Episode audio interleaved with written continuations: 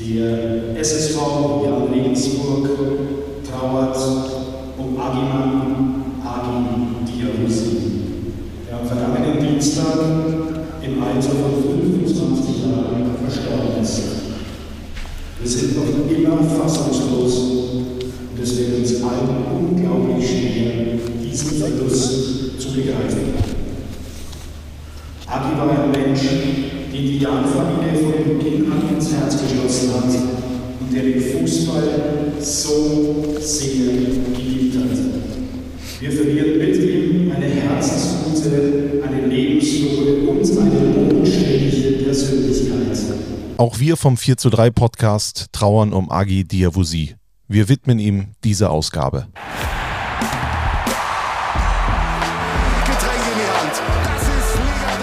Hitzig und emotionsgeladen. Kritisch auf diese 90 Minuten schauen. So funktioniert das auch. 4 zu 3, der dritte Liga-Podcast von Magenta Sport. Wollen wir das mal so stehen lassen? Und damit ein herzliches Willkommen. Seid gegrüßt zu Folge 19 von 4 zu 3, der dritte Liga-Podcast von Magenta Sport. Äh, der Übergang in den Alltag äh, fällt natürlich äh, in solchen Fällen, wie wir es jetzt gerade gehört haben, schwer. Wir versuchen das heute mal, versuchen mal äh, jetzt auch die Dinge zu besprechen, die besprochen werden müssen äh, und das in bewährter Runde. Wir sitzen in den Straßburger Studios in Köln-Mitte, gemütlich bei Kaffee und Kuchen, alle vier Protagonisten, äh, Hauptdarsteller hier beisammen. Alle sind gerade ganz fokussiert und konzentriert und gucken sich die letzten Unterlagen an. Äh, es gibt heute, und das ist der größte Skandal, kein Streuselkuchen der Bäckerei Balkhausen. Strassi, was ist da los? Tja, da frage ich mich auch, äh, was ist das bitte für ein Start? Ich habe gefragt, die haben gesagt, heute kein Streuselkuchen, weil sie sich heute mal für den Butterkuchen entschieden haben. Thomas Wagner, deine muss, Meinung? Muss man ganz klar sagen, der Streuselkuchen bei Balkhausen, der Bäckerei unseres Vertrauens, das ist Note 1. Der Butterkuchen ist ein ganz gewöhnlicher, durchschnittlicher Handwerker im Maschinenraum einer Mannschaft. Das ist für mich eine klare 3,5. Aber Fett bedeutet Geschmack. Ich glaube, ein Butterkuchen ist nochmal noch mal echt Nee. geschmackvoller. Also es ist auf jeden Fall, äh, der Name ist Programm. Es ist sehr buttrig. Ja, Ja. Geil. das muss man sagen. Weil, weil du eben ja. Vorbereitung äh, gesagt hast, Tobi, siehst du hier auf dem Tisch, es sind so unterschiedliche Altersstrukturen zu erkennen. Ne? Der Veggie bringt da seinen, den Kicker mit, haptisch. Zeigt dir gerade Ja, pass mal, pass mal auf. Äh, du hast ihn äh, digital Richtig. Und ich habe mir alles aufgeschrieben. Und, und ich habe gar und nichts. du hast gar nichts. Ich habe alles auf dem Smartphone. Man muss Äh, sich das ja mal vorstellen. Ne? Das, ich fühle mich eigentlich, wenn ich montags hier hinkomme, immer wie bei so einer Klassenarbeit. Weil Yannick Bakic drückt uns ja ein Dossier in die Hand. Ne? Dann wird das schnell durchgearbeitet. Es ist ja in der Schule auch nicht immer der am besten, der am besten gelernt hat, sondern der am besten, der aus einer Flut von Informationen das rausfiltern kann, was wichtig ist. Ne? Danke nochmal für deine Vorarbeit, lieber ja, Yannick. aber deswegen stehst du doch auf dem Sonntagabend um 19.15 Uhr in der Roten Erde. Veggie, übrigens, äh, ich, ich habe 3,80 Euro kostet der Kicker, glaube ich, aktuell. Ne? 3,60. 3,60. Mhm. Äh, äh, weißt du noch, wann, wann du dir den ersten Kicker gekauft hast und wie teuer war der? Ich weiß es äh, deshalb, weil mein Vater hatte den Kicker, ich weiß es gar nicht, ob er ihn abonniert hatte, aber da er sehr viel in Deutschland unterwegs war, also ganz ungewöhnlich für die Familie Wagner, hat er dann am Wochenende immer die beiden Kicker mitgebracht von der Woche und ich habe das erste Mal einen Kicker gelesen, als ich sechs war. Und ich weiß noch ganz genau, ich bin nach Mayen mit dem Bus aufs Gymnasium gefahren. Also ich war auf dem Gymnasium. Und wir mussten immer so einen, so einen steilen Berg hochlaufen, aufs Megina-Gymnasium in Mayen. Und unten, wo der Bus gehalten hat, gab es einen Kiosk. Und ich weiß noch ganz genau, ich war, glaube ich, so in der sechsten Klasse und habe mir von meinem Taschengeld den ersten eigenen Kicker gekauft. Und ich habe gedacht, das dürfen eigentlich nur Erwachsene. Ich war so stolz, muss ich wirklich sagen. Und seitdem, ich würde sagen, lese ich 98 Prozent der Kicker-Ausgaben von der ersten bis zur letzten Seite. Geil. Was war das damals noch? Eine Mark oder, oder fünf Ich glaube, der, der Donnerstagskicker, würde ich jetzt irgendwie mal sagen, hat, glaube ich, eine Mark gekostet und der Montagskicker eine Mark 20 oder sowas.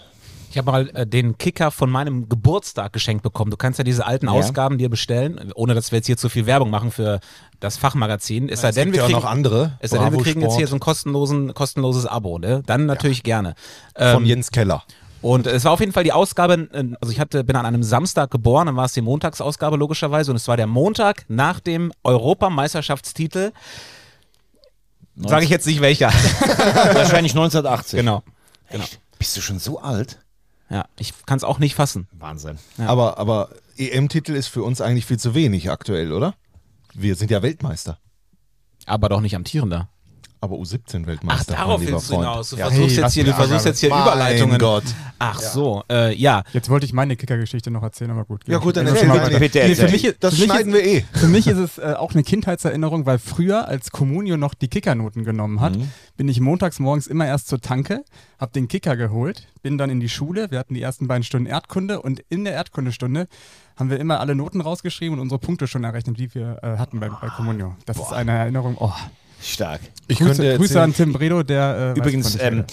Man muss ja auch sagen, es hat sich ja alles total verschoben, auch die Deutungshoheit. Ne? Du kannst ja eigentlich heute, also früher sind die Leute ja morgens zum Kiosk gelaufen, was steht über, über mich in der Boulevardzeitung, was steht im Kicker. Heute hast du es ja eigentlich alles schon online. Hans Zach zum Beispiel, der legendäre äh, Bundestrainer im Eishockey, der Alpenvulkan, der ja auch deutscher Meister mit der DEG und mit Hannover geworden ist, auch lange in Köln gearbeitet. Also es ist morgens, wenn du eine Sendung hattest am Abend vorher und mal mit Hans Zach eine durchaus kontroverse Diskussion hattest, dann hat morgens um 20 nach 6 dein Handy geklingelt. Du sag mal, was hast du da gestern gesagt? Äh, sorry, Hans, ich bin gerade das auf. Also der wollte schon, das war dann früher so, die Zeitung des Vortages wurde ausgewertet. Deshalb ist ja auch wichtig, morgens im Morgenmagazin ein Statement zu setzen. Und es sollte schon die Stoßrichtung für den Tag klargelegt werden für den nächsten Tag. Also mit Hans immer ein offener, super Austausch. Aber das hat sich ja komplett geändert. In, in Zeiten von Online ist die Printausgabe ja gar nicht mehr das Entscheidende. Traurig. Früher gab es ja Noten bei uns in der Rheinzeitung teilweise mit Fettdruck, wenn der Verbandssieger gut gespielt hat oder sowas. Wagner wieder eine Eins. Nee, f- du warst dann manchmal fett gedruckt bei den Spielen. Einfach schön. Mir fällt auf, Veggie sieht heute aus wie Mark Kevin Göllner. Der hatte früher auch immer die, die Mütze immer andersrum. Ja, Aber der hatte keine Brille mit sieben Dioptrien auf. Das das ist eine Frechheit. ist eine Lesebrille, ich weiß, Eine sorry. Lesebrille mit 1,5. Ich hab Und ja selber eine Brille auch. Ja, klar, muss ich ehrlich sagen. Ich habe ja sonst nie eine Brille, aber das finde ich jetzt frech von dir. Wir Bist tragen alle vier eine Brille heute übrigens. Der Brillen-Podcast. Ja.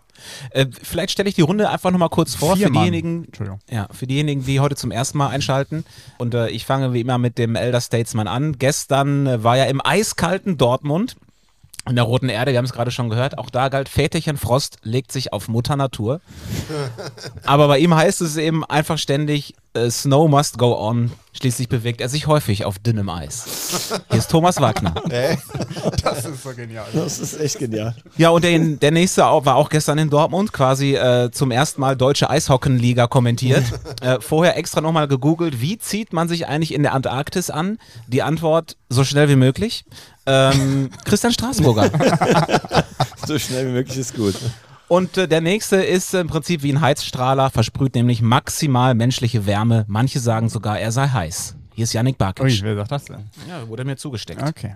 Aus Dankeschön. Mexiko kam die, kam die Nachricht. Mein Name ist Tobi Schäfer. Ich äh, führe ein bisschen durch äh, den Abend hier, durch den Vormittag. Wir sind Montagmorgen kurz nach 10, sind heute auch wieder verabredet mit einem aus der dritten Liga, mit Dominik Baumann, mit dem Top-Torjäger von Liga 3 aktuell. Der wird sich dann nachher, äh, wenn er sich an den Zeitplan hält, pünktlich dazuschalten in unser kleines Talk-Panel hier. Ich bin da guter Dinge. Und jetzt beginnen wir mit dem, was Strassi eben schon äh, kurz eingeleitet hat, denn ähm, am Wochenende großer Jubel beim DFB, denn die U17-Nationalmannschaft hat den Weltmeistertitel geholt. Heide Witzka. Im Finale gegen Frankreich und einer aus der dritten Liga hat eine nicht unerhebliche Rolle gespielt. Konstantin Heide. Ja, noch nicht mal der Stammtorwart, der ist ja dann reingerutscht irgendwann und hat im, das war Halbfinale, wo er schon die Elfmeter gehalten hatte, ne? Genau. da im Elfmeterschießen ähm, gehalten und dann im Final Elfmeterschießen auch nochmal pariert. Also er ist wirklich der Held von Indonesien. wenn man das mal so sagen darf. Und äh, wir wären natürlich nicht 4 zu 3, wenn wir ihn nicht direkt mal äh, angefunkt hätten. Und er hat uns eine Sprachnachricht geschickt. Ich glaube, das klingt so ein bisschen wie aus dem Flieger zurück nach Deutschland. Hier ist der frisch gebackene Weltmeister Konstantin Heide. Hi, liebes 4 zu 3 Team. Äh, freut mich, dass ich euch eine kurze Sprachnachricht schicken darf. Äh, ich war am Anfang von, von der WM war ich krank und äh, da bin ich auch mal über euren Podcast gestolpert. Äh, deshalb ist ganz lustig, dass ich euch jetzt was schicken kann. ähm, nee, was solltet ihr wissen? Äh, Elfmeter. Auf einmal bin ich äh, Elfmeterkiller in Deutschland. Ich glaube, ich habe seit zwei Jahren keinen Elfmeter mehr gehalten. Ähm, da hat mich das wahrscheinlich dann von René im Derby inspiriert, dass ich jetzt auch auf einmal ein paar, ein paar Dinger rauskratze. Äh, nee, also Elfmeter ist eigentlich nicht so meins, aber äh, jetzt bin ich Elfmeterkiller. äh, nee, was sollt ihr noch wissen? Ähm, ich glaube, äh, wie die Stimmung ist, wer, wer so der, der Partymacher hier war, das sage ich jetzt lieber nicht. ähm, wir haben ja hoffentlich noch ein paar Spieler hier eine, eine ganz gute Karriere vor sich. Äh, ja, und sonst einfach, ich glaube, äh, unfassbar stolz einfach auf das Team. Das ist gerade meine Gefühlslage, was wir hier erreicht haben. Äh, wir haben die Unterstützung aus Deutschland gespürt. Und genau, ich glaube, das hat uns getragen. Wir haben nicht immer den besten Fußball gespielt, sondern sind mehr über die Mentalität gekommen. Und ja, aber ich glaube einfach, dass wir, dass wir einen ganz guten Job gemacht haben hier in Indonesien. Und äh, ich glaube, jetzt sind wir alle ganz froh, wenn es wieder heimgeht. Und ich hoffe, ich habe euch jetzt äh, genug voll gelabert. Ähm, genau, ja, schöne Grüße. Glückwunsch nochmal. Schön. Konstantin diese, Heide. diese Frische, ne? Man, man merkt richtig, der kriegt das Grinsen gar nicht mehr aus dem Gesicht, ne? Total, äh, total angenehm, auch irgendwie man, so eine angenehme Naivität und Bescheidenheit. Möchte aber bei all dem Jubel um Konstantin Heide auch den eigentlich etatmäßigen Nummer 1 Keeper Schmidt, also ich bin jetzt nicht dafür bekannt, Bayern München zu loben, aber der hat ja ein überragendes Turnier gespielt, vor allem gegen Spanien hat der ja äh, Wahnsinn im Viertelfinale und der hat sich ja, ist ja krank geworden und deshalb kam ja Heide erst rein. Natürlich jetzt eigentlich auch ein bisschen bitter, dass du jetzt Weltmeister bist und fünf von sieben Spielen gemacht hast und eigentlich reden alle nur über den anderen, deshalb möchte ich ihn mal ganz kurz aus der Versenkung äh, gefühlt rausholen. Aber so wie die zusammen gejubelt haben, hast du überhaupt nicht den Eindruck gehabt, das ist jetzt irgendwie blöd für den, sondern jeder gönnt jedem alles. Und äh, das ist vielleicht auch so ein bisschen der Schlüssel zum Erfolg gewesen, dass da offenbar ein richtig geiler Teamspirit herrschte. Und da kann sich die A-Mannschaft mal was von abgucken. Ich, also ich bin total überrascht, dass das äh, so gehypt wird in den Medien. Also dass man, dass die U17 so ein Vorbild auf einmal wird für, für die A-Nationalmannschaft. Also Siehst du mal die Sehnsucht auch. Olaf Scholz meldet sich, ne? Wahrscheinlich Boris Becker und wer auch sonst noch. Also wirklich gefühlt ist ja die U17 ist gerade so das in Habt ihr Deutschland. meiner Geld geliehen von denen, oder? Nein, aber ihr wisst, was ich meine, dass das so, so gehypt wird vor 20 Jahren, wäre das noch nie gewesen. Also da wusste keiner, dass eine U17-WM überhaupt Naja, stattfindet. es war schon damals, ich kann mich erinnern, es gab mal eine Weltmeisterschaft. Wir sind ja nur einmal Juniorenweltmeister geworden, damals mit Ralf Lose. Und Wohlfahrt, glaube ich, auch Ich getroffen. glaube, ne? Michael Zorg auch, glaube ich, dabei. Und das war dann schon ein Thema. Aber jetzt finde ich, spiegelt es sehr, du hast vollkommen recht. Es wird ja, also wenn ich das lese, Wück soll jetzt Bundestrainer werden und wer kann nächstes Jahr bei der EM mitspielen, das ist natürlich auch alles ein bisschen übertrieben. Aber du hast recht, es, es zeigt die große Sehnsucht nach Erfolgen im Fußball, die wir ja auf Nationalmannschaftsebene seit fünf, sechs Jahren nicht mehr haben. Und äh, um es mal auf die dritte Liga runterzubrechen, Konstantin Heide bei der Spielvereinigung Unterhaching, ja auch kein Stammkeeper, aber er hat äh, René Vollert angesprochen, die etatmäßige Nummer eins, der ihn oft mal so ein bisschen inspiriert hat, was das Elfmeterhalten angeht. Äh, ich glaube, äh, René Vollert, äh, auch Freund des Hauses, kann man ja so sagen, äh, platzt vor Stolz wahrscheinlich, weil er bringt dem ja auch ein bisschen was bei. Ist ja auch im Prinzip sein Trainer oder wie auch immer. Ist Ja, ja, er auch Torwartkoordinator, Genau, wenn man ja. das mal so nennt. Also ist auch toll, dass er in diesen Momenten dann an die Nummer eins der Spielvereinigung Unterhaching denkt. Äh, Und Vollert weiß ja jetzt schon, wenn er dann mal seinen Platz freiräumen muss, dann kommt Heide mit äh, ja, stählerner Brust sozusagen und äh, Haching wird sich nie wieder einen Elfmeter fangen. Ich glaube, es ist generell auch eine Auszeichnung für, für Haching, dass sie die einzige Mannschaft sind in der dritten Liga, die eben einen Spieler mit dabei haben, der, der Weltmeister geworden ist. Ne? Also wir denken alle an Karim Adeyemi, irgendwie kommt alle fünf, sechs, sieben Jahre mal so ein ganz, ganz großer raus. Ja, Krabbenmacher. Ganz, ganz großer raus bei, bei Haching. Ähm, ja, Heide könnte jetzt der nächste sein. Also das muss man, muss man schon anerkennen, was Haching da äh, leistet. Und, und vorteilhaft für Heide, dass er ja so lange weg war, da hat er nicht gemerkt, dass er gar kein Gehalt bekommen hat. Sehr gut. Aber man muss natürlich auch sagen, wir hatten, glaube ich, mal irgendwann, ich weiß es gar nicht, 2000, nagelt mich nicht fest, irgendwann in den 10er Jahren ist die U17 Dritter geworden damals. Das war dieser Jahrgang mit, mit Duksch und Emre Can. Äh, Also das sind die hervorstechendsten aus dem Jahrgang. Kaan Ayhan, der jetzt äh, Kapitän der türkischen Nationalmannschaft ist auch. Da sind aber auch ein paar Spieler, ich glaube, es gab einen, einen Angreifer, Jesil, Mesut Jesil, genau. der spielt irgendwie Kreisliga Nee, mittlerweile. Sami Jesil heißt. Sami Sami- der nach Ja. Der Liverpool spielt in gewechselt Krefeld ist. irgendwo. Ja, ja, ne? in der Kreisliga oder sowas. Also, es ist natürlich schon auch jetzt nicht die Garantie, dass wenn du Weltmeister bist, dass du dann irgendwann wirklich auch eine Top-Profikarriere machst. Das muss man schon auch irgendwo einordnen. Ne, das Nadelöhr kommt erst noch in den, im Profibereich, ne? das ist klar. Aber es ist trotzdem schön, äh, dann solche Jungs mal zu sehen, wie sie sich freuen. Und äh, es ist bestimmt ein geiles Erlebnis, dann mit so einer Truppe dann da wochenlang auch irgendwo wie auf Klassenfahrt zu sein und dann äh, das so zu krönen. ja, vor allem in Indonesien, was ein geiles Land. Ja, aber davon wirst du nicht viel gesehen haben. Ich war noch nie in Indonesien. Ich glaube, dass das echt richtig stressig für die war, mit 30 Grad in der Luftfeuchtigkeit. Also du denkst ja direkt an die nächste Reise mit Claudia nach Indonesien, aber das hat damit wenig zu tun, glaube ich. Ihr wart doch bestimmt schon in Indonesien, ne? ne? Kommen wir mal zurück in die dritte Liga und gucken mal, was so an Themen auf dem Tisch liegt. Vielleicht fangen wir mit dem frischesten an. Ihr wart ja, ich habe es gesagt, gestern in Dortmund bei der Klatsche für die Münchner Löwen. Da haben jetzt die Fans, glaube ich, so langsam auch einen Kaffee auf. Das hat man ja auch gehört. Es gab Trainer-Rausrufe und Glaubst du, der Bus ist eigentlich schon in München angekommen jetzt? Schwierig. Das ist Boah, war das bitter gestern, ey. Und ich habe eigentlich immer gedacht, Trainer, die äh, einen Nachnamen haben, der mehr als zwei Silben hat, die haben eine größere Chance, länger im Amt zu bleiben, weil da kannst du nicht so gut den Namen rausrufen. Ja. Äh, Jakobacci, raus. So, Nee, aber machst einfach Aber Trainer das haben die raus. Löwen gestern auch irgendwie noch umgedeckt. Ja, nachher war es ne, am Schluss gab es ja, dann, ja. äh, gab's dann Jakko, Jakko, Jakko raus oder Jakobacci raus. Also es war nachher auch nicht mehr zu überhören, muss man sagen. Ja, äh, 1000 mitgereist bei der äh, äh, wettertechnischen Gemengelage, das ist aller Ehren wert, ist es ja sowieso immer an einem Sonntagabend 600 Kilometer oder sowas. Und dann, ja, wie, wie sollen wir das einordnen, Veggie? Also, puh, erste Hälfte 60 München, diverse Chancen rausgespielt, kein Tor gemacht. Da sieht man einfach, denen geht völlig da die Torgefahr ab. Die äh, brauchen äh, Chancen ohne Ende, bis sie überhaupt mal treffen. Haben, glaube ich, 18 Tore in 17 Spielen. Das ist natürlich Wahnsinn. Zwarz, der Top-Torjäger, ich mache gerade Anführungszeichen, der hat nämlich nur vier Tore äh, geschossen, äh, äh, fehlt dann auch noch. Ja, und dann äh, habe ich es irgendwann gesagt. Irgendwann hast du gemerkt, der BVB wurde immer stärker, hat immer mehr gemerkt, ach guck mal hier, wir haben ja Chancen. Die haben total tolle äh, individuelle Klasse da. Elongo Yombo mit seiner Schnelligkeit. Da war es dann schon auch zwei, dreimal Richter, der dann das Tor verhindert hat, also die neue Nummer 1 bei 60 München. Und als dann der Treffer fiel, da habe ich sofort gesagt, du hast hier den Eindruck, äh, äh, sobald 60 ein Gegentor kassiert, ist das Spiel vorbei. Das ist die einzige Mannschaft in dieser Saison, die es noch nicht geschafft hat, überhaupt zu punkten nach Rückstand. Und gestern konnte man sehen, warum. Also erstmal muss ich ganz ehrlich sagen, für mich wird dieser 19.30-Termin sonntagsabends immer kurioser. Ich, ich verstehe den einfach gar nicht. Es kann jetzt auch sein, dass ich mich irgendwo in die Nessen setze.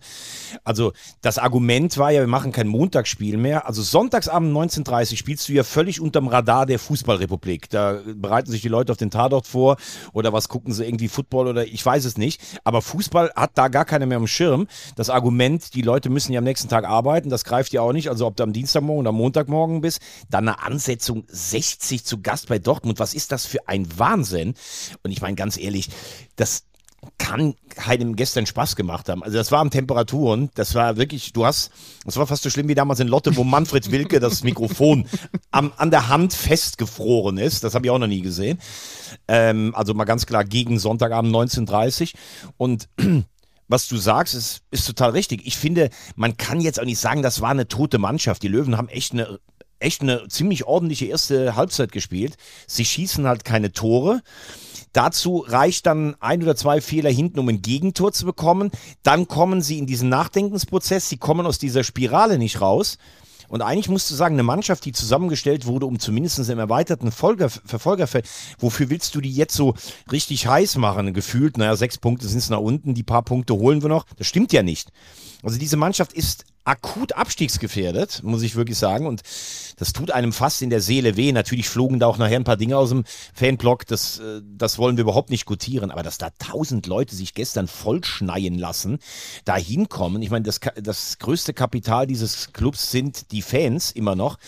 Also es tut einem in der Seele weh. 60 München ist so ein Verein, der, den ich immer schon mochte. Und das ist ein ganz großes Stück äh, Fußballkultur in Deutschland.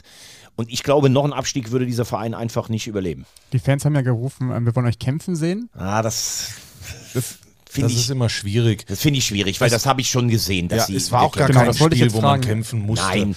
Das Ding ist einfach, dass äh, Die Birne siehst, ist es, ne? Die genau, die sind völlig verunsichert. Man muss dann aber auch äh, ganz klar sagen, hier und da fehlt die Qualität. Also äh, Umschaltspiel ähm, ist ja, un, ist ja wirklich sehr einfach vom BVB sozusagen. Ja, also dann einfach äh, Ball und dann zack in die Tiefe und dann Lauf los. Und dann die Restverteidigung hat der Jakobacci auch angesprochen, ist dann teilweise einfach gar nicht da, sind völlig aufgelöst. Gestern hatte Verlat dazu auch noch einen echt äh, nicht guten Tag erwischt. Aber wenn du das Ähm, 2-0 Das siehst. 0-2 ist ja, ja, das ist Wahnsinn. symbolisch oder symptomatisch für die Situation. Genau, ich habe aktuell, gesagt, ne? dieses Gegentor kassiert nur ein einziges Team und das ist 1860 München. Und da siehst du, da ist wirklich äh, äh, links und rechts, oben und unten. da Ja, und jetzt fängt Hölle natürlich das auch an, obwohl Manfred Starke das ja gestern eigentlich negiert hat. Die sitzen dann in der Kabine, wissen ja selber, sie spielen eine Scheißsaison und dann fängt er erst an und sagt, ja, wie sollen wir denn bei dem ganzen äh, Umfeld, was hier ist, wie sollen wir denn da gut spielen? Ich glaube, dass das am Anfang noch gar keinen so interessiert. Aber hat er das gesagt? Nee, er Nein, ich habe doch gesagt, er ne? hat es nicht gesagt, aber natürlich tickt so eine Kabine. Ja.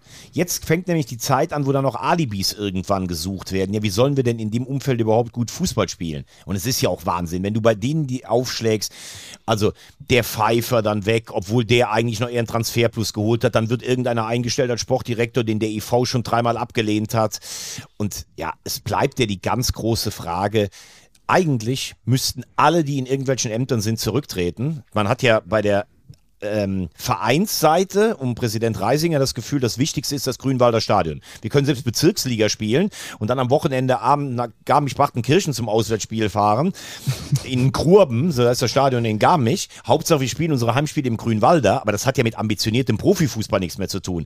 Und ob Ismail immer noch so viel mit äh, da reden will, weiß ich gar nicht. Oder ob das auch teilweise gestreut wird. Nur der hat damals den Verein mit seinem Geld gerettet. Also entweder muss man ihm das Geld auszahlen und dann sagen, bitte halt dich hier fern. Ansonsten, das gibt ja so in diesem Umfeld, wo soll denn da was gedeihen? Oder einer hat die Größe zurückzutreten und zu sagen, zum Wohle des Vereins. Das ist ja eine Katastrophe. Das, was du zum Schluss gesagt hast, ist vielleicht erstmal das Entscheidende, zum Wohle des Vereins. Ich glaube, da geht es vielen nicht um den Verein, sondern erstmal um sich selber. Also Egoismus äh, wird äh, bei 60 München in den Gremien sehr groß geschrieben und zwar schon seit Jahren. Und äh, da muss ein Fenster geöffnet werden. Da muss, das, das muss geändert werden. Da kann, das muss da oben beginnen. Sonst äh, wie, also wirklich, wie soll da irgendwas verändert werden? Wir können jetzt darüber sprechen, Jakobacci im nächsten Spiel gegen Rot-Weiß Essen. Aber Sitzt er auf der Bank oder nicht? Was ändert das? Der ist da ja nicht schuld an der ganzen Misere. Also klar, klar trägt er eine gewisse Mitschuld, aber ich glaube nicht, dass das jetzt die, die richtige Lösung wäre, ihn jetzt zu entlassen. Ich, ich weiß es nicht. Du, du musst schon äh, jetzt dich hinterfragen, aber wer soll das machen? Das ist ja auch die Frage. Du musst schon die Frage stellen, ist das Team noch hinter ihm und kann er tatsächlich den Turnaround noch schaffen? Wir haben gestern ja auch die Sache mit Richter nochmal thematisiert mit Hiller. Er hat das ja damit begründet, dass er sich schon sicher ist, er würde das genauso wieder machen. Aber Hiller hat dann die Chance in Pippin Ried bekommen. Dann hat ein Fehler oder ein schlechtes Spiel gereicht, damit das Vertrauen weg ist. Das ist für mich jetzt auch keine Kommunikation. Man hat ja auch gesehen, dass er gar keinen Bock mehr hatte, über das Thema zu reden. Ähm, nur ich glaube, dass du jetzt wirklich den Modus finden musst zu sagen, ey, wir, wir stehen übrigens an der Schwelle zur, zur Bedeutungslosigkeit dieses Vereins. Also das ist seit gestern ganz klar Abstiegskampf und nichts anderes. Ich glaube, das Problem ist, ist ja jetzt auch, ähm, was Neuverpflichtungen angeht im Winter. Da gibt es ja aktuell keine Person, die das irgendwie in die Hand nehmen könnte. Es wäre ja auch wieder Jakobacci, nur ist die Frage, wie viel Vertrauen hat er noch? Die, alle Hoffnungen liegen auf Zwarz, hast du ja gesagt. Ist schon auffällig, dass äh, die Löwen gefühlt, äh, seitdem er nicht mehr da ist, verlieren. Und ich muss ein bisschen meine These relativieren. Ich habe ja gesagt, äh, Zwarz ist ein guter Transfer, aber der, der der ganz große Gewinner sein wird, ist Lakenmacher. Der hat gestern ein gutes Spiel gemacht. Ja, der schießt kein Tor. Körperlich Präsenz, aber der hat einfach keine Quote. Und das bricht den Löwen aktuell so das Genick. Also Stark hat es ja auch bei dir gesagt, die haben so viele Chancen. Da würde sich ja jeder Drittligist nach lecken, aber die machen einfach die Tore nicht. Die Finger nachlecken. Meine ich ja. Ja, aber, aber, aber, aber man muss ja trotzdem sagen, wir können natürlich jetzt da, gesagt. wir, wir, wir können natürlich jetzt trotzdem sagen, da fehlt ein Torjäger, aber ich meine, das Ding, was Lang da zum Beispiel hat in der vierten Minute, das hat ja nichts mit einem Torjäger zu tun. Also äh, das ist ja jetzt mittlerweile auch so ein Teufelskreis, dass die ja schon, glaube ich, gar nicht mehr glauben, dass sie ein Tor schießen. Und dann wird's ja richtig problematisch. Und ich glaube, man hat auch lange bis vor drei Wochen immer noch gedacht, naja, wenn wir eine kleine Serie starten, ich glaube, selbst nach dem Saarbrücken-Spiel haben die noch gedacht, na, wenn wir jetzt mal zwei Spiele am Stück gewinnen, dann sind wir zumindest im Kampf um Platz drei noch dabei. Nee, nach oben ist alles abgefahren. Und jetzt sich auf Abstiegskampf einzustellen, ist, glaube ich, für die Mannschaft nicht so einfach. Obwohl man die ganze Erfahrung hat mit Stark und Co. Ja, äh, Starke gefällt mir auch, dass der klar, äh, klar, klare Aussagen tätigt da, aber es ist, äh, ja, es ist, es ist eine Katastrophe bei, bei den Löwen im Moment. Freunde, der Moment ist gekommen, in dem unser Gast da ist. Super pünktlich meldet sich Dominik Baumann. Grüß dich, Dominik. Hi, grüßt euch. Pünktlich, naja, fast. Er kommt aus der sogenannten Wartehalle. Ah, Ah. ja, ja, so, so geht das hier los. Und ja? er ist der Top-Torjäger der dritten Liga. Elf Treffer hat er bislang schon auf dem Konto. Ist das der beste Dominik Baumann aller Zeiten? Kann man so sehen, aber ich gebe einfach alles für die Mannschaft und wenn ich dann noch mit Toren da rauskomme, dann ist das äh, umso besser für mich. Ähm, jetzt hat es endlich mal wieder für Punkte gereicht in Freiburg. Äh, ob es der beste Dominik Baumann ist, das müssen andere beurteilen. Ich probiere einfach alles zu geben und äh, ja. Auf jeden Fall bist du vielleicht der ausgeruhteste, denn euer Spiel ist ausgefallen in, in Haching. Ihr seid nur ein bisschen mit dem Bus unterwegs gewesen. Erzähl mal, wie waren so die letzten Tage? Ja, das war nur, nur ein ganz, ganz wenig bisschen unterwegs gewesen. Also wir sind erstmal nach äh, Freiburg gefahren, dann sind wir, äh, haben wir Freiburg zum Glück gewonnen. Das ist ja schon mal positiv gewesen. Dann sind wir noch eine Nacht in Freiburg geblieben, sind äh, bei unserer Klassenfahrt weitergefahren nach Oberhaching ähm, bis Donnerstag. Dann kam die Spielabsage und so durften wir gleich weiterfahren im Bus und sind dann äh, Freitagmorgen äh, in der Nacht angekommen und ähm, haben dann trainiert. Oberhaching ist äh, Oberhaching wahrscheinlich in der Sportschule des Bayerischen Fußballverbandes, ne, oder? Ja, ja, richtig, richtig. Was glaubst du denn eigentlich, Dominik, wenn du mal auf die Tabelle schaust? Wir haben ja gesagt, es ist eigentlich so ein Fünfkampf unten und der Meister bleibt in der dritten Liga. Jetzt haben wir gerade eben über die Löwen gesprochen, die auch so ein bisschen taumeln ähm, und ähm, mit eurem mit eurem Sieg in Freiburg ähm, und ähm, jetzt auch dem Nachholspiel noch in der Hinterhand. Glaubst du, dass da noch die eine oder andere Mannschaft von oben, die eigentlich ambitionierter war, auch noch reinrutscht? Also wir schauen ja gar nicht äh, auf die anderen Mannschaften. Wir wollen probieren, unsere Punkte zu holen. Ich glaube, das ist das Wichtigste für uns, dass wir in unsere eigenen Stärken glauben. Ähm, und äh, aber ich bin auch überzeugt, äh, dass wir ähm, noch andere Mannschaften mit reinziehen können, die äh, noch gar nichts davon wissen. Der Strassi hat es eben schon angesprochen. Du hast ja elf Tore erzielt, bist aktuell Top-Torjäger. Ähm, was ich ganz interessant finde, du bist ja auch Top-Torjäger des ganzen Jahres. Also der, im Jahr 2023 hast du 23 Tore erzielt.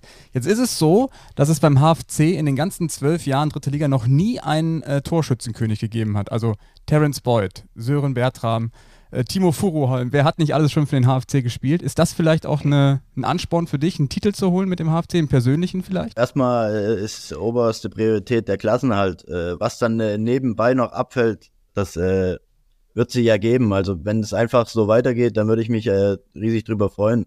Aber ich arbeite jetzt nicht drauf hin. Ich mache einfach mein, mein Ding. Und wenn das dann nebenbei mit abfällt, dann wäre es natürlich super. Die persönliche Bilanz, die Janik gerade angesprochen hat, die ist natürlich sensationell. Trotz alledem bist du mit Zwickau am Ende aus der dritten Liga abgestiegen und bist jetzt mit dem HFC auch wieder äh, im Abstiegskampf. Äh, wie hast du das eigentlich geschafft, nach dieser großen Enttäuschung ähm, das abzuschütteln, jetzt äh, dann im, im Halle-Trikot im Prinzip persönlich an diese Leistung anzuknüpfen? Ich kann mir vorstellen, so einfach ist das nicht. Ja, wie gesagt, also der Kopf ist schon entscheidend, wie ihr das äh, vor uns, glaube ich, schon mal angesprochen habt. Ähm, und ich mache mir einfach nicht so viele große Gedanken darüber, wie was laufen kann, sondern ich probiere einfach zu machen und zu tun. Und ähm, ja, das funktioniert äh, dieses Jahr recht gut, muss man sagen. Und äh, ja, es war halt bitter letztes Jahr auch mit dem Abstieg, aber ich habe das äh, gar nicht so sehr rangelassen wollen an mich. Hab das dann äh, spätestens nach dem Sommerurlaub äh, mit meiner Familie habe ich das dann verarbeitet gehabt und äh, ja, wollte einfach wieder neu angreifen, beziehungsweise habe ich neu angegriffen mit, ne, mit einer neuen Mannschaft. Ähm, habe mir auch nicht vorstellen können, dass es äh, so schnell in den Abstiegskampf äh, reingeht wieder mit Halle. Aber so ist das Leben und äh, ja, da werden wir einfach äh, alles dafür tun, um da rauszukommen und äh, geht weiter. Ist es eigentlich, ihr habt äh, 24 Tore erzielt, das ist absolutes gutes Tabellenmittelfeld. Äh, Klappt es auch bei dir so gut, weil du mit Sreto Ristic einen Trainer hast, der selber früher Bundesliga-Stürmer war? Ja, also Streto hat äh, mich relativ äh, frühzeitig auch kon kontaktiert äh, für, für den Hallischen FC und äh, ja, die, die Aussagen, die er getätigt hat, um mich hierher zu holen, äh, die haben äh, das wieder gespiegelt, wie ich mich auch sehen würde. Und deshalb äh, habe ich mich dann auch für den Hallischen FC entschieden und äh, das war auf jeden Fall ein großes Prunkstück, sage ich mal. Wie ekelhaft sportlich ihr gerade schon die ganze Zeit redet. Ich möchte gerne nochmal über eure Bustour durch Deutschland zurückkommen, denn das sind doch die eigentlichen Geheimnisse, die wir, die wir rauskitzeln wollen. Sehr gut, Tobi. Sehr ich gut. meine, diese langen Fahrten habt ihr ja so oder so, das war ja jetzt gar nicht so groß anders. Das Einzige, was halt nicht stattgefunden hat, war das Fußballspiel dazwischen und vielleicht hat die Fahrt auch wegen des Winters nochmal irgendwie ein bisschen länger gedauert. Aber wie vertreibst du dir denn die Zeit auf den langen Busfahrten? Also was guckst du, was hörst du, neben wem sitzt du, äh, was isst du, was sind deine Rituale? Ja, also äh, gucken tue ich nichts. Äh, ich werde Karten spielen. Uno. Äh, ja, Uno ist so einfach. Wir spielen immer Wizard. Wir haben eine Wizard-Runde. Weiß nicht, ob ich, ob ich das was sagt. Nee. Erklär mal. Ja, ist äh, ähnlich wie, wie Skat, halt bloß äh, mit Zahlen. Du musst Stiche ansagen und dann äh, äh, musst du die erfüllen beziehungsweise nicht erfüllen und dann gibt es Pluspunkte, Minuspunkte und so wird unsere ja, meist lange Busfahrt äh, überbrückt und äh, Spielt ihr um Geld? Um Kröten. Und wer, und wer ist der größte Krötensammler? Wenn ihr die anderen Jungs fragt, die werden mich verfluchen, aber ich bin's wirklich selber.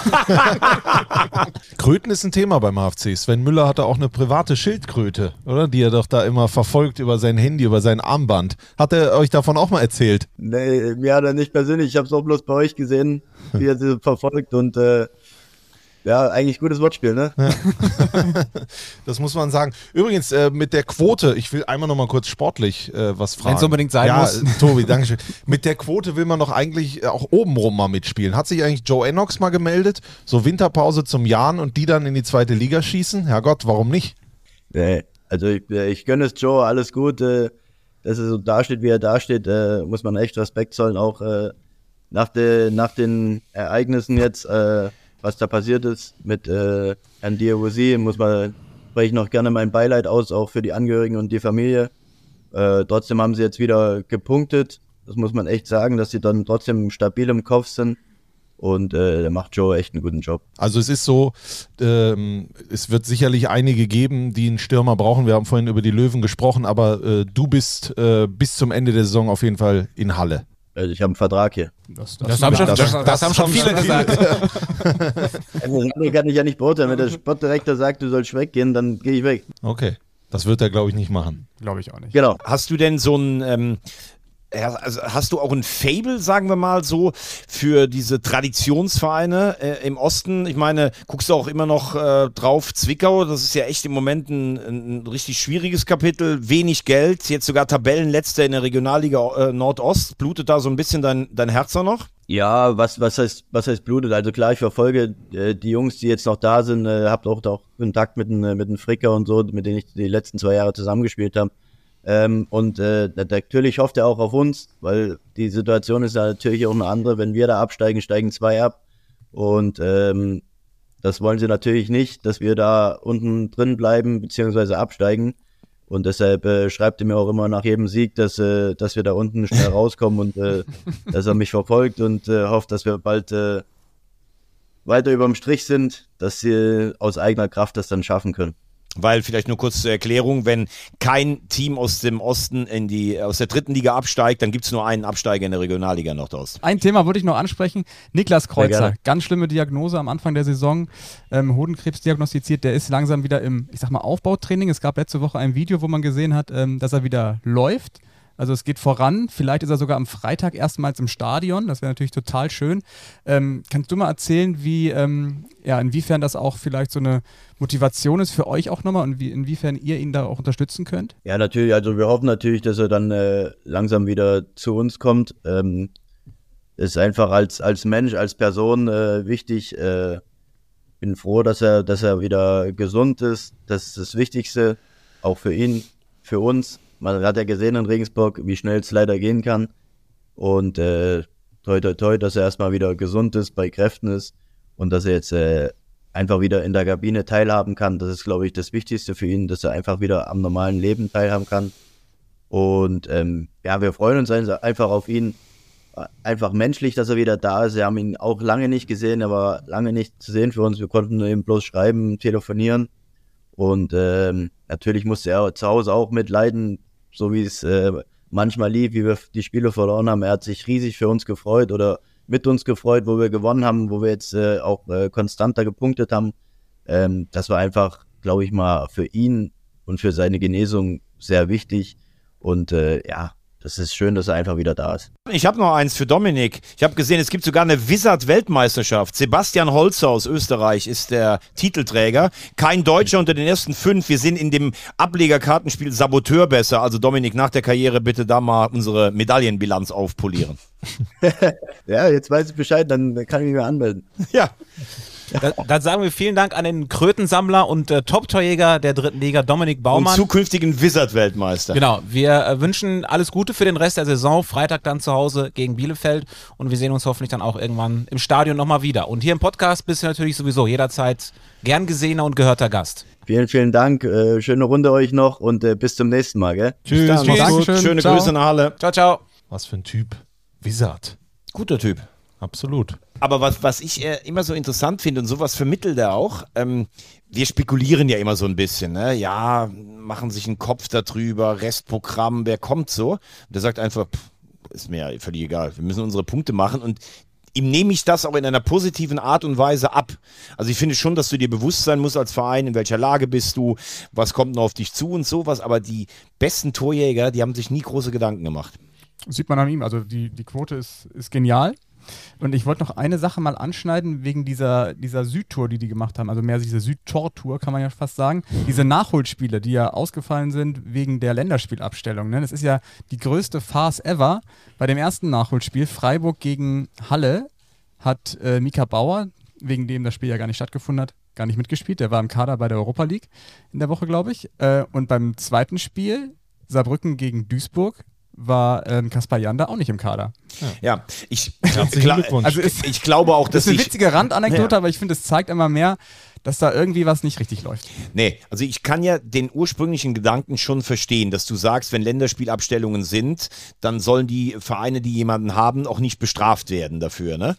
Aber Fakt ist, es geht ja eigentlich pro Club immer nur um einen Verein. Und bei den großen, erste und zweite Liga, ist es ja auch oft so, da kommt einer irgendwo aus Ecuador zurückgeflogen, der hat 48 Stunden vorher noch gespielt. Also das ist, oder jetzt hast du einen Afrikaner bei dir drin, der spielt dann Afrika Cup und fehlt dir im Januar aus ich glaube, dass die dritte Liga sich damit selber in die Bredouille bringt, weil eben die Plätze oder die Stadien vielleicht auch nicht so über die Infrastruktur dann verfügen wie in der Bundesliga, wo alles freigeräumt werden will. Und dann kriegst du irgendwann im Frühjahr eine Terminhatz, wenn Halle jetzt noch ein oder zwei Spiele ausfallen, dann ist das für so einen Verein ein Riesennachteil. Ja, vor allem hast du ja auch den, den Fokus auf den U-Mannschaften, weil normalerweise werden ja Spieler von den U-Mannschaften in die Nationalmannschaft abgestellt und dadurch haben halt so Vereine wie, wie Halle oder alle anderen Vereine, die keine U-Mannschaft sind, einfach Nachteile dadurch. Ist die Frage, wo legst du die Priorität? Ne? Wir ähm, wollen natürlich gleich auch noch über die Tabellenspitze sprechen, über das äh, Topspiel von Ferl gegen Dresden, aber weil wir jetzt mit Halle auch im Tabellenkeller unterwegs waren, Halle also aktuell drei Punkte überm Strich mit dem Nachholer eben noch, aber sie spüren wieder den Nacken, äh, nein, sie spüren nicht den Nacken, sie spüren im Nacken den Atem von Zebras, denn der MSV ist wieder da. Kann man das so sagen? Lasst uns über den MSV sprechen. Es ist, es ist fantastisch. Der MSV, die Zebras haben den Bock umgestoßen. Wir sind Zebras. Was weiß blau. Unser Club, der MSV. Es gab auf jeden Fall den äh, 1 zu 0 Sieg gegen Lübeck und wie das klang, als der Siegtreffer in der Nachspielzeit fiel von Santiago Castaneda, das wollen wir uns doch mal anhören. Und sie kriegen den Ball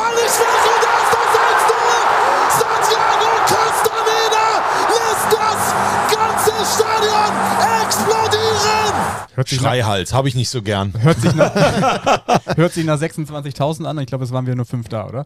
Aber trotzdem geil. Also freut mich einfach. Muss man wirklich sagen. Also, ähm, Naja, über acht, über acht immer noch. ja, Okay. vielleicht äh, genau im richtigen Moment der emotionale ähm, Brustlöser, wenn man so will. Castaneda, ja sowieso auch eine äh, ganz äh, ja, interessante Personalie aus, aus Florida geholt, irgendwie. Als Nachwuchskraft äh, wollten sie ihn aufbauen. Hat er dann unter Engin Wural vor allen Dingen auch äh, sehr wichtige Spiele gemacht. Ähm, ja, und jetzt hat er sich den Traum erfüllt, wie er gesagt hat. 90 plus 2. Und der MSV kann Tore schießen und der MSV kann gewinnen. Die Frage ist, wie äh, geht das jetzt weiter? Ja, aber man, also diesen Sieg kann man ja überhaupt nicht hoch genug bewerten. Also wenn du es nicht gewinnst, hast du zehn Punkte, du schießt keine Tore, du glaubst nicht an dich und jetzt, Ich glaube, dann würde auch Boris Schommers äh, Ja, nicht glaub ich mehr- auch. nicht mehr da sein. aber jetzt ist es halt einfach, du hast in der 92. Minute eben doch dieses Tor. Du hast Lübeck zu dir rangezogen. Du bist jetzt fünf Punkte. Ich finde, fünf ist immer so ein Ding, wo du sagst, das ist noch so ein, so ein Nahbereich. Ein Sieg, der andere verliert, dann sind es nur noch zwei und dann ist es eben nur noch ein Spiel. Alles über sechs, sieben Punkte wird dann irgendwann schwer auch zu vermitteln. Ähm, und du musst ja vor allen Dingen irgendwas entwickeln in so einem Abstiegskampf, wo du dich dran festhalten kannst. Wenn du jetzt dein nächstes Heimspiel zum Beispiel nochmal gewinnen würdest, dann kannst du ruhig auswärts auch verlieren. Aber du musst zumindest Heimspiele gewinnen. Nein, es ist jetzt noch nicht wichtig. Du musst bis zur Winterpause dranbleiben. Und dann musst du die Gewissheit haben, dass du deine Heimspiele gewinnen kannst. Darum geht es vor Ich, allen ich Dingen. bin bei dir, ich wollte nur sagen, das nächste Heimspiel ist, glaube ich, Dynamo Dresden. Ja, also selbst, selbst das, das, das ist egal. Du hast jetzt mal wieder gezeigt, du kannst ein Heimspiel gewinnen. Und da, das, darauf wird es in der Rückrunde wahrscheinlich ankommen. Ja klar, gegen Dynamo Dresden spielt es auch jetzt, was habe ich gesehen? In Aue. Erstmal in Aue, Aue, in Aue. gegen Also Aue, Dresden, Dresden. und dann zu Hause gegen Freiburg. Das habe ich 2. ja schon am Anfang der Saison gesagt. Das Anfangsprogramm des MSV war eigentlich relativ einfach und da haben sie auch schon nichts geholt. Aber was der Sieg, das kann man, kann man nicht messen, wie wichtig das war. Also Duisburg ist dann aber jetzt erstmal wieder so ein bisschen äh, im, im Vorwärtsgang. Safe will ich noch nicht sagen. Das heißt, äh, da wird man sich jetzt in Ruhe auf das nächste Spiel vorbereiten. Und das gilt natürlich überhaupt nicht für Waldhof Mannheim. Bei denen war es eigentlich genau das Gegenteil. Sie führen 1 zu 0 und kriegen dann ganz spät den Ausgleich und haben dann ja noch irgendwie den Lattentreffer auch noch später. Also da, da haben sie dann das Spielglück einfach nicht. Das 1 zu 1 ist natürlich viel zu wenig und die große Krise beim Waldhof geht weiter. Ja, man muss mal sagen, so wie wir mit dem MSV hart ins Gericht gegangen sind, auch zu Recht. Übrigens, äh, um das nochmal zu sagen, jetzt wo sie 1 zu 0 gewonnen haben, rechne ich minütlich damit, dass der Trainer ausgewechselt wird beim MSV. Aber der Waldhof ist nur zwei, äh, der, der Waldhof hat nur zwei Punkte mehr. Ne? Und ähm, da muss man jetzt auch mal langsam sagen, klar, gegen Ingolstadt, über die müssten wir eigentlich auch mal sprechen, und zwar ausführlich, das kann ja auch nicht wahr sein. Äh, ähm, kriegst du dann wirklich so einen Nackenschlag äh, in der, in der Nachspielzeit. Ähm, ich habe das Gefühl, da sind die Köpfe überhaupt nicht mehr frei. Wir haben sie ja auch gesehen äh, gegen Ferl zu Hause. Ähm, da kann ich mir vorstellen, dass spätestens im Winter irgendetwas passiert. Was das, was das dann ist, das weiß ich jetzt auch noch nicht. Übrigens möchte ich da mal ganz kurz den sehr geschätzten Kollegen Alex Klich loben. Am letzten Montag habe ich ja gesagt, er hat mit dem Waldhof ganz oben gerechnet. Man muss aber auch fairerweise sagen, er hat gesagt, die Spielvereinigung Unterhaching wird nichts mit dem Abstieg zu tun haben. Er hat gesagt, Ingolstadt ganz oben dabei, das weiß ich noch nicht. Das könnte trotzdem mit einem Lauf noch gehen. Aber für Unterhaching, das hätte ich so nicht gedacht, möchte ich ihm meine Credits aussprechen. Lieber Alex, falls du das hörst. Er hört es, er hört jede Folge, Ja. jede Minute. Er ist auch ganz stolz drauf. Er hat bis jetzt, hat er gesagt, jede Sekunde gehört und er will da weitermachen. Alex Klich, Grüße. Grüße gehen raus. So, wie kommen wir jetzt von Klich wieder zum Waldhof? Vielleicht, weil sie den lieben Gott brauchen. Also was man, also wenn wir jetzt in die Details gehen beim Waldhof, wir haben den ja letzte Woche wirklich in Grund und Boden kritisiert, auch zu Recht nach dem Spiel gegen Ferl, deswegen war es jetzt so verwunderlich, beziehungsweise hat es mich verwundert, dass sie jetzt eine so deutliche Leistungssteigerung gezeigt haben, weil es war schon kämpferisch wieder richtig gut und man hätte jetzt auch gewinnen können gegen, gegen Ingolstadt. Es ist wirklich diese, diese Nuance oder wie, ähm, wie, wie Gorenzel sagen würde, Nuance. ähm, die fehlt einfach aktuell. Und du siehst an dieser Szene von, von Bentley Baxter Bahn, der Ball geht gegen die Unterkante der Latte und springt wieder raus. Geht das Ding rein, dann hast du so einen Duisburg-Moment wie am Samstag. Hast du eben gerade nicht. Deswegen gilt einfach weiterarbeiten, weiterarbeiten, weiterarbeiten. Sobald du die Hoffnung da hast, und das hat, glaube ich, ähm, Okpala nach dem Spiel auch gesagt, wir müssen einfach weiterarbeiten. Wir machen uns jetzt keinen Kopf.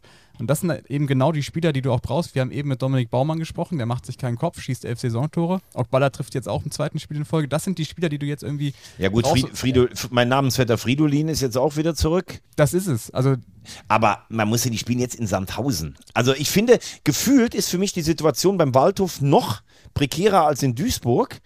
Weil, glaube ich, nee, finde ich nicht. doch, finde ich schon.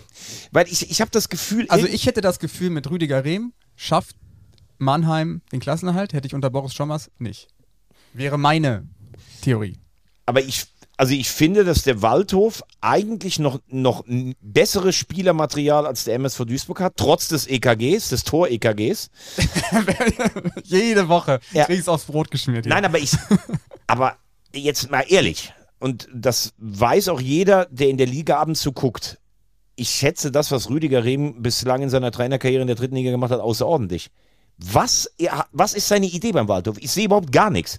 Und ich finde, dass der Verein in sich so gelähmt ist. Du hast eine Hierarchie mit Bernd Beetz ganz oben, dann hast du Komp und Schork und den Trainer. Also da könnten ja Leute Entscheidungen treffen. Aber es wird hinter verschlossenen Türen, wo, wo wollen die sich denn hinretten? Bei der Jahreshauptversammlung, die Leute sind aufgebracht. Äh, ich, du musst als Präsident doch nicht immer nachgeben, wenn irgendeiner schreit, komm raus. Aber da, da, da herrscht ja auch ein komplett vergiftetes Klima. Und wer soll denn jetzt eine Entscheidung treffen, wie es weitergeht? Also ich, ich empfinde diesen Verein gerade als komplett in sich gelähmt. Das kann ich verstehen. Also ich finde es jetzt, ähm, fast unfair sportlich. Siehst du jetzt, kannst du keine Idee sehen, weil die in einer Extremsituation sind. Die sind gerade im Abstiegskampf und da gilt es einfach nur irgendwie das Ding über die Linie zu drücken und da geht es nicht mehr nach Idee. Ne? Die Idee gab es am Anfang der Saison, über, über schnelle Außenbahnspieler nach vorne zu kommen. Das war, das war glaube ich, die Idee vom Waldhof die kannst du aktuell nicht umsetzen, weil, weil der Kopf einfach aus ist. Ich wollte noch einmal kurz dazu sagen, wir waren ja vorhin bei 60 München und jetzt auch beim Waldhof relativ milde, was den Trainer angeht und äh, haben ja auch immer so Gründe dafür gefunden. Es stimmt dann im Verein nicht, da ist Halligalli und so weiter und so fort und das ist ja auch völlig richtig, dass wir das machen. Nur grundsätzlich ist es so, dass der Trainer jeden Tag mit der Mannschaft arbeitet, dass er die Spielweise vorgibt. Er ist der stärkste und wichtigste Mann in einem jedem, in, in, in jedem Verein. Das ist nun mal der Cheftrainer. Also hat er auch seine Aktien drin. Und ja, äh, auch Rüdiger Rehm war Teil der Kaderplanung beim Waldhof, hat ja auch selber gesagt, wen er alles da wollte, was dann alles nicht funktioniert hat. Und die Idee war das, was du gesagt hast. Die hat aber nicht funktioniert. Ob das jetzt an Komp liegt, an, an Schork oder sonst, das liegt natürlich auch an Rüdiger Rehm. Nur, und äh, das ist vielleicht dann das Ende, ähm, Jakobacci zu entlassen oder Rehm zu entlassen, das ist, glaube ich, nicht die Lösung, aber sie sind trotzdem Teil des Problems. Ja, ich finde schon auch, das darf man dann auch mal sagen. Äh, es gibt ja immer welche, ja, wenn wir jetzt schon wieder den Trainer entlassen, Konstanz darf natürlich nicht zum Selbstzweck werden. Also du musst schon, Konstanz kannst du nur vorleben, wenn du sagst, ich glaube trotzdem daran, dass das mit dem und dem funktioniert. Das ist auch klar. Wir gucken uns das am Samstag mal genau an. Yannick und ich fahren nämlich nach Sandhausen gegen Mannheim. Da sind wir mal sehr gespannt. Derby. Derby, genau. Das Kurpfalz-Derby, ja. Von ganz unten jetzt aber noch ein Blick an die Tabellenspitze. Da thront äh, Jan Regensburg jetzt mit sechs Punkten vor Dynamo Dresden durch äh, den Sieg gegen Freiburg, der natürlich total zweitrangig war, aus den Gründen, die wir auch schon besprochen haben. Möglicherweise eines der außergewöhnlichsten Fußballspiele in dieser Saison mit großer Anteilnahme eben äh, zum Tod von Agi äh, Diawusi. Und dahinter Dynamo Dresden schon mit der dritten Ligapleite in Serie, zum dritten Mal 0 zu 1 verloren, kein Tor geschossen, beim SC Verl verloren. Ich meine, da kann man mal verlieren in Verl in dieser Saison, die sind Dritter. To Tobi, geh bitte nicht ganz so kurz darüber. Ich meine, der zehnte Sieg für Regensburg am Stück, äh, vor allen Dingen unter diesen außergewöhnlichen Umständen. Wir haben es letzte Woche gesagt, damit ist der Rekord des KSC eingestellt. Also, was Regensburg da spielt, das, also da kann man ja gar nicht genug Hüte vorziehen. Möchte ich nochmal ganz ja, kurz betonen, definitiv. dass das auch historisch ist. Ja, und nach allem, was jetzt passiert ist, ähm, kann man ihnen ja eigentlich nur wünschen, dass sie jetzt ähm, den Weg weitergehen und am Ende wieder aufsteigen. Also es, es, wird auf jeden Fall ein ganz besonderer Sieg bleiben, so oder so. Ne? Also das ist äh, bemerkenswert einfach, dass man auch wie das Spiel dann gelaufen ist, dass hinten raus dann noch Garnaus trifft. Also für mich der bewegendste Moment einfach bei, nach Schlusspfiff, als dann ähm, die, die persönliche Playlist dann von, von Agi im Stadion ertönte. Also das war schon, da hatte ich schon echt Gänsehaut, muss ich echt sagen. Ja, die Choreografie, dann Hut macht das Tor und zeigt das äh, T-Shirt mit der 24. Also ja, das war schon echt sehr, sehr bewegend. Sehr alles. bewegend, ja. ja. Gratulation auch dann in dieser Gemengelage an Jan Regensburg, an Joe Enox und die ganze Mannschaft. Aber du hast gesagt, Dynamo Dresden ähm, verliert das Spiel Ende gegen Anfang. Wir haben alle drauf gewartet, also ich vor allem. Nee, das wollte ich gerade sagen. gewartet. Äh, und am Ende zieht es in der Tat Alex Ende, der gesagt hat, wir hatten echt gar nicht so viele Torchancen, wie wir sonst rausgespielt haben, aber eine wurde genutzt von, Thomas Wagner hat ihn gestern gekürt, besten Spieler der Saison, Marcel Benger. Hast du das gesagt, ja? Ich habe ich hab gestern gesagt, dass das, äh, ich habe es in der Sendung gesagt, ich finde den außergewöhnlich, was ja. der spielt. Und weil wir haben ja gesehen, ähm, es ist nicht mal so, oder vielleicht doch, klar, wenn einer spielt, sieht man ja seine Stärke, aber es ist vor allen Dingen, wenn einer fehlt, was macht das mit der Mannschaft? Und Benger hat ja gefehlt beim Waldhof äh, und das hat man in der ersten Hälfte gesehen. Die Statik, die war völlig äh, ja, konfus. Dann hat ja Ende einmal äh, taktisch gewechselt und auf einmal hat man gesehen, okay, es kann doch funktionieren mit Korbos und so weiter und so fort. Aber Benger ist der MVP, ist der entscheidende Mann, das ist der Michael Jordan äh, des, des Sportclub. Ähm, jetzt geht's und, los. und jetzt schießt er halt auch die Dinger. Und jetzt kommt das, was einer äh, immer gesagt hat, den wir alle schätzen, Roland Wirkus, den Geschäftsführer Sport von Borussia Mönchengladbach, der einst gesagt hat, als ich im Büro bei ihm stand, das ist der kommende Bundesligaspieler. Wenn er sich nicht verletzt hätte, wäre es vielleicht passiert. Aber ich glaube, da entsteht was, so wie beim Sportclub was entsteht. Nur jetzt geht es natürlich auch langsam los. Batista Meyer was, was, was ist da? Die, ja, die Leihgabe von Dynamo Dresden. Was ist das für eine ja. Aussage nach dem Spiel? Eben, was ist das? Weil Also da das muss muss man man- auch mal kritisch sein. Das müssen wir natürlich erklären für diejenigen, die jetzt nicht irgendwie sich mit den Clubs auskennen. Oliver Battista Meyer, einer der Spieler der Saison bisher, von Dresden nach Ferl ausgeliehen, äh, bis zum Ende der Saison, wie das so üblich ist. Aber möglicherweise gibt es die Option oder die Klausel, dass er im Winter aber, bereits ja, aber was soll zurückgeht. denn Batista Meyer sagen, wenn er gefragt wird? Wenn es die Klausel gibt, soll er sagen, ich will nicht nach Dresden zurück, dann holen sie ihn zurück. Dann möchte ich aber mal den Empfang der Dynamo-Fans sehen. Erstmal war es ja nur ein Gerücht, ob dass es diese Klausel gibt. Das hat ja niemand bestätigt, sofern ich weiß. Ja, aber- und also er hat dann im Interview gesagt, jetzt habe ich hier noch drei Spiele und dann wird man gucken, was passiert. Der öffnet ja alle Türen da- damit. Ja, aber, aber wenn es doch in dem Vertrag so drin steht, dann kann ich, finde ich, kann er sich nicht anders verhalten. Verstehe ich aus Spielersicht, fände ich aber richtig bitter. Fände ich auch total bitter, aber wenn er jetzt sagt, nee, möchte ich auf gar keinen Fall zurück und der Verein sagt, wir holen dich, dann möchte ich aber mal schön den Empfang der Dynamo-Fans für den sehen.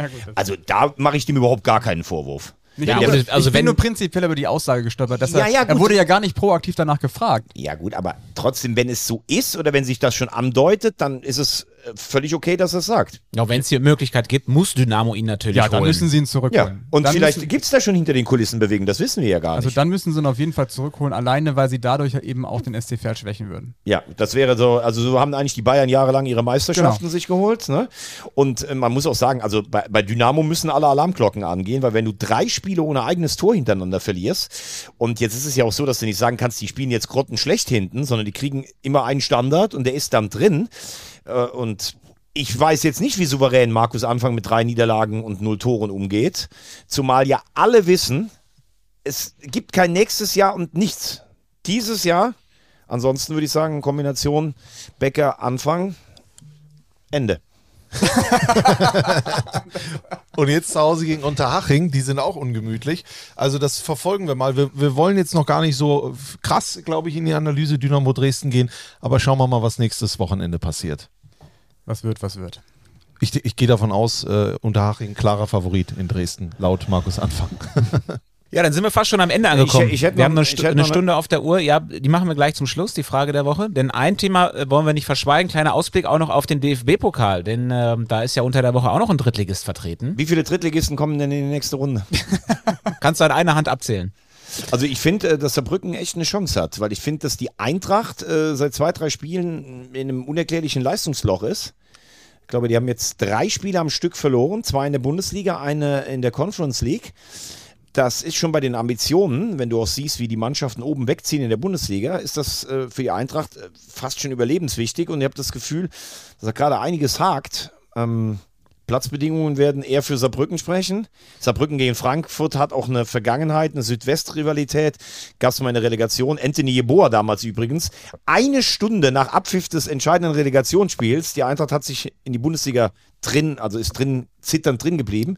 Hat Jeboa den Vertrag für die Eintracht schon unterschrieben. Also der hat, in, der hat voll für Saarbrücken seine Leistung abgerufen, aber das muss man sich mal vorstellen. In der heutigen Zeit, Relegation, Stunde später wird vermeldet, dass Jeboa zum Gegner geht. Ne? Das ist auch Wahnsinn. Ja, unser Brücken bietet natürlich wieder alles äh, an Motivation auf, was es gibt. Ihr erinnert euch an den Song, der nach dem Spiel gegen die Bayern lief, dieses umgetextete Skandal im Sperrbezirk von der Band äh, Scharfe Senf. Scharfer Senf. Scharfer Senf. Und äh, diese Band hat jetzt für das Spiel gegen Frankfurt natürlich auch wieder einen eigenen Song gemacht, einen Motivationssong, den wollen wir uns mal anhören. Und ich sag nur so viel, es weihnachtet sehr in diesem Song. Unter anderem.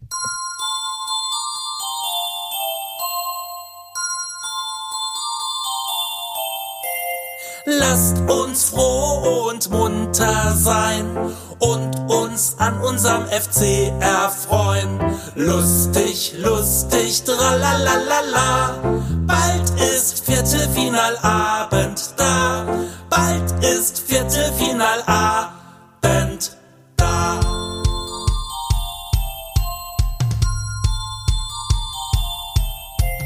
Mario Götze ist ein guter Mann, aber nicht an Manu Zeitz heran. Lustig, lustig, tralalala. Bald ist Viertelfinalabend da. Bald ist Viertelfinalabend da.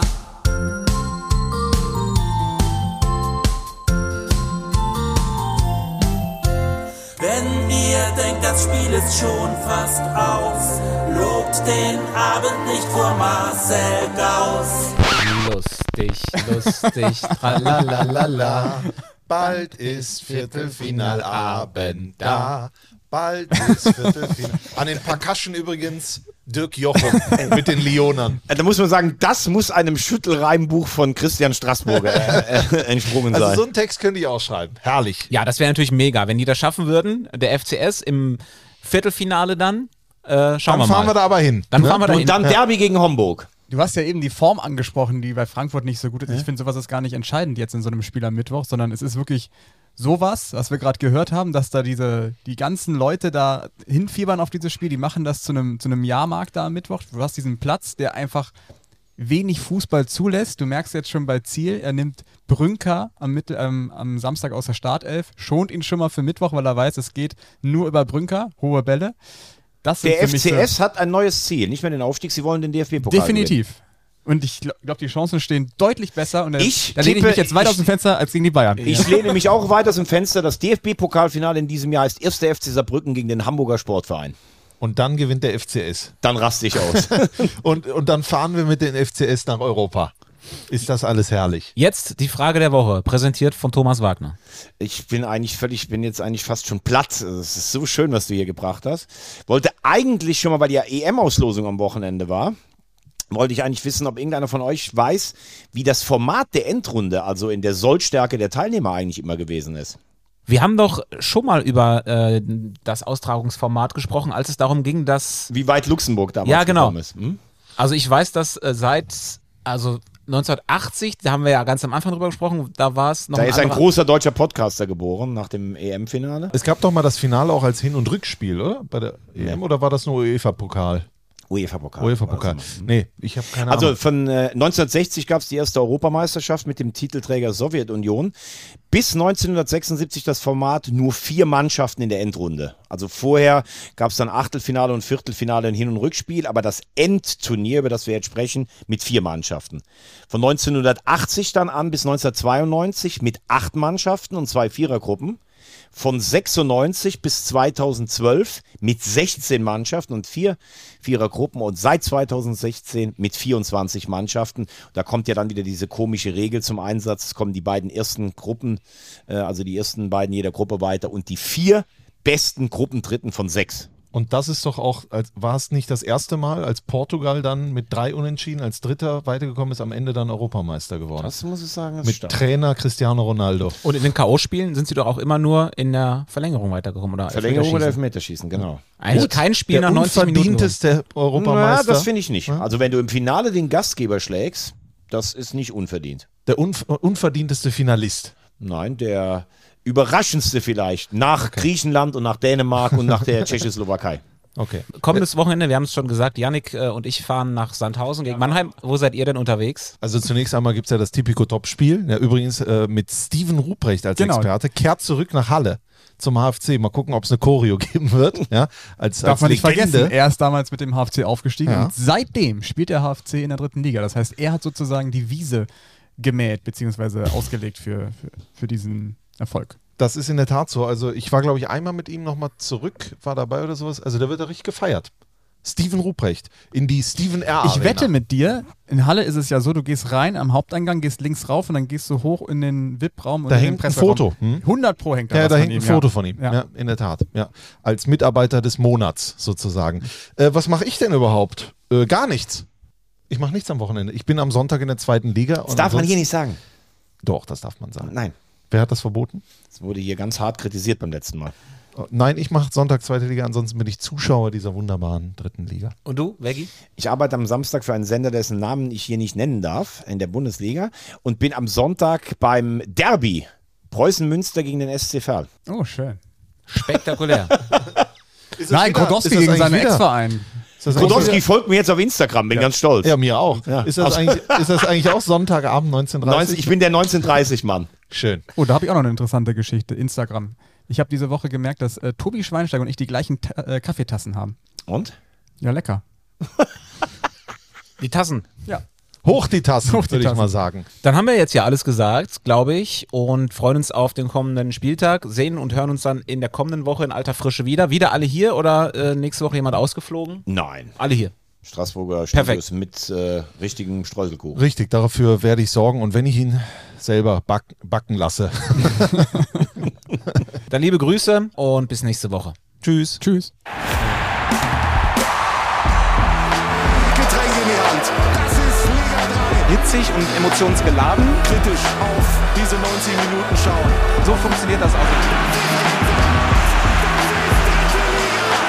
4 zu 3. Der dritte Liga-Podcast von Magenta Sport. Wollen wir das mal so stehen lassen?